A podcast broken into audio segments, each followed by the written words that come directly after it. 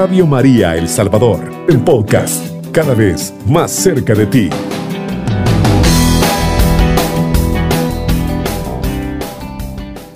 Que la paz del Señor sea con cada uno de ustedes. Ahora en esta tarde tan llena de gozo y alegría por estar compartiendo con ustedes, eh, nos ponemos en las manos del Señor para continuar eh, franja de oración. En el nombre del Padre, del Hijo y del Espíritu Santo. Amén. Amadísima misericordia, dueño y Señor de todo cuanto existe. Hoy te damos las gracias infinitamente por habernos permitido estar nuevamente contigo, Señor, y con toda la audiencia de Radio María. Hoy queremos poner en tus manos, amadísimo Señor, a cada uno de aquellos hermanos que sufren de diferentes enfermedades, tanto físicas como espirituales, porque solamente tú eres el único, mi Señor, que tienes la salud entre tus manos. Ahora también pedimos la fortaleza por aquellos hermanos que han perdido a sus familiares. También pedimos por todos nuestros hermanos que se encuentran enfermos en sus casas, por los que están hospitalizados, por los que muchas veces no llega a ellos la palabra de Dios, pero que en este día los ponemos en tus manos para que ellos sientan alivio, sientan consuelo, Señor. También ponemos en tus manos a todos aquellos hermanos que nos llaman y los que envían sus mensajes para que desde ya, mi Señor, tú comiences a obrar en cada uno de ellos. Mira, amadísimo Jesús, lo que más nos hace falta es la salud.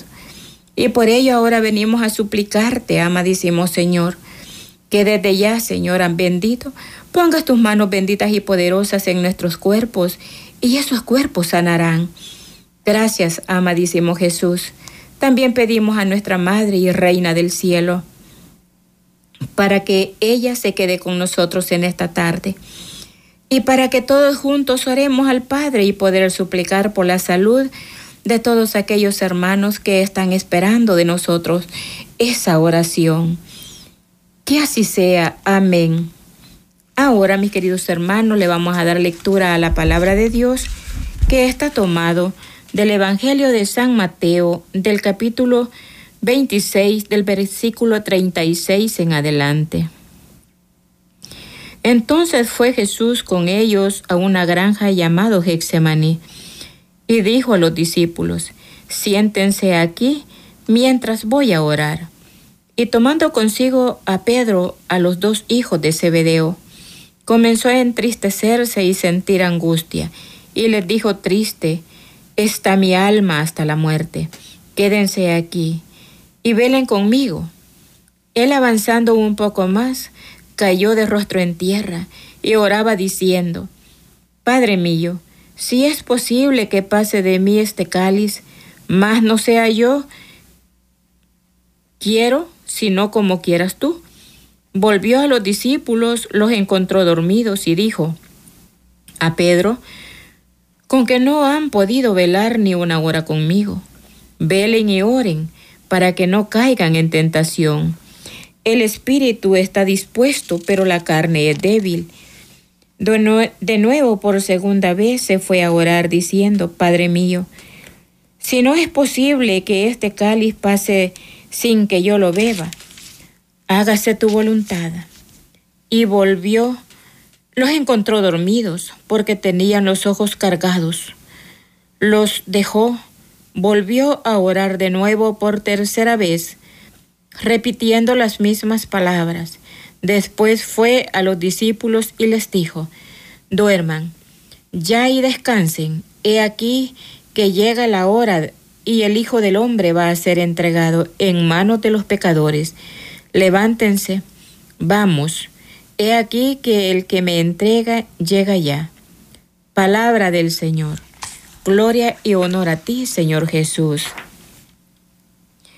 Ahora, mis queridos hermanos, después de la lectura de la palabra, podemos reflexionar un poco de lo que Jesús quiere de cada uno de nosotros. Ahora nos invita a que vayamos con Él al Hexemaní. Ahora también yo quiero, hermanos, quizás invitarles a esa devoción que ahora existe y que es aprobada por la iglesia de la hora del Hexemaní. Con esa hora del Hexemaní nosotros estamos apoyando a la iglesia y ayudando a nuestro Señor Jesucristo en aquellos momentos tan difíciles que pasó. Y le hablo de la devoción de la sangre de Cristo, que se hace en un momento del Hexemaní. Es algo tan hermoso y tan bonito, hermanos, el poder hacer esas prácticas y devociones para podernos unir y acompañar a Jesús en esos momentos difíciles. Hoy en día hay muchas confusiones dentro de nuestra Santa Iglesia. Hay tantas devociones que decimos cuál será la verdadera devoción que me ayudará a llegar al cielo. Bueno, todas son buenas, todas las que sean aprobadas por la Iglesia. Y una de ellas es la devoción a la sangre preciosa de Cristo. Es una devoción o es el precio de nuestra redención. La devoción es para valorar su pasión y su muerte y resurrección. Es para conocer el derramamiento de su preciosa sangre como un regalo para el mundo. ¿Y cómo podemos conocer más? Esta devoción es haciendo un hexemaní cada jueves.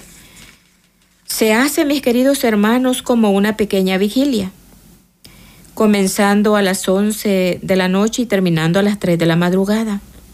Con ello nos unimos a la pasión de Cristo, para así, mis hermanos, poder lograr de conocer la tribulación de Cristo, cuando Él veía caer al infierno muchísimas almas.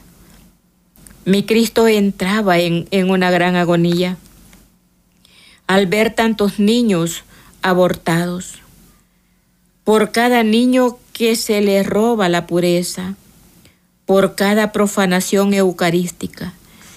Solo haciendo un hexemaní lograremos comprender o captar ese corazón agonizante que sufre tanto en estos tiempos tan atribulados.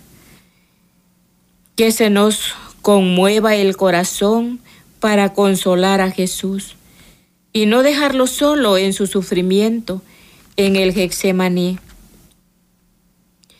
El Hexemaní es una invitación y no dejar solo a Jesús. Así como no lo dejaron solo aquellos personajes al pie de la cruz. Como podemos recordar San Juan, el evangelista, él se quedó al pie de la cruz. No lo abandonó en, en ningún momento, porque él oraba y rezaba. Se fortaleció para el momento difícil y por eso logró estar en pie junto a María Santísima y María Magdalena. Ellos se quedaron al pie de la cruz. Ahora resulta esta devoción a la sangre preciosa de Cristo, haciendo un hexemaní, para también nosotros fortalecernos en estos momentos difíciles y atribulados que vive la iglesia y vive la humanidad, porque estamos viviendo casi esos mismos momentos. Solo falta que un Cristo que venga a ofrecer su vida por nosotros. Pero yo le aseguro, mi querido hermano y hermana, que ni tan siquiera uno de padre de familia o madre de familia es capaz de dar la vida por los hijos, como Jesús sí la dio y no solamente por su familia, sino para el mundo entero. Así es el amor de Cristo. Así es el amor del Padre, que Él está dispuesto a darlo todo por la salvación de las almas. Y es que Dios ama tanto al género humano que sigue dispuesto a que su Hijo siga sufriendo en ese momento del dolor, porque ahora la iglesia está padeciendo nuevamente un nuevo Hexemaní. nosotros podemos ver, mis queridos hermanos, cómo va muriendo poco a poco la iglesia. ¿Y por qué digo muriendo? Porque si nos acercamos a los templos, hoy están más vacíos y estamos con miedo de tanto virus, de tanta pandemia. Más cuando se nos dice que se alzan las, eh, los números, ¿verdad?, de los hermanos que enferman del COVID. Todos estamos muy afligidos, pero queremos acompañar a Jesús en la iglesia a través de un Hexemaní. De usted depende. Aquí estaremos hablando durante unos dos viernes más quizás de esta devoción, para que usted logre también entrar, acompañar a la iglesia y así acompañar, mis queridos hermanos, a todos los hermanos que sufren, porque ya no puede ser posible que nosotros sigamos tibios, que sigamos ahí, ¿verdad? Como solo con miedo, pero sin hacer nada. Entre más nosotros nos, nos comprometemos con las devociones, le ayudamos a Jesús a pasar por el Hexemaní. La iglesia se levantará, volverá, mis queridos hermanos, porque es la promesa de Jesús que aunque la iglesia pase por esos momentos tan difíciles, le aseguro que no muere, no cae. Esa es la promesa, que quedará en un hilo, pero no terminará, porque la iglesia está sostenida por Cristo y por todos aquellos hermanos que quieran sacrificar un poco su carne para poder salir hacia adelante y acompañar a Jesús en este Hexemaní que está viviendo nuevamente en medio de la iglesia. Oh queridos hermanos y hermanas, Qué hermoso es que cada uno de nosotros vayamos tomando conciencia y queremos ayudar a Jesús. Es cierto que estamos enfermos, es cierto que queremos sanar, pero aquel que se compromete a querer ayudar y echar el hombro y levantar en sí la iglesia unidos con todos nuestros hermanos, Dios mismo se encargará en que su salud irá llegando poco a poco y cuando usted se dé cuenta está sano, porque no es usted el que está luchando, sino es Cristo quien lucha en usted. Qué hermoso es, mis queridos hermanos, el poder tener, ¿verdad?, estas pequeñas reflexiones de nuestra vida espiritual y cristiana. Cubriendo todo El Salvador. Radio María, 107.3 FM.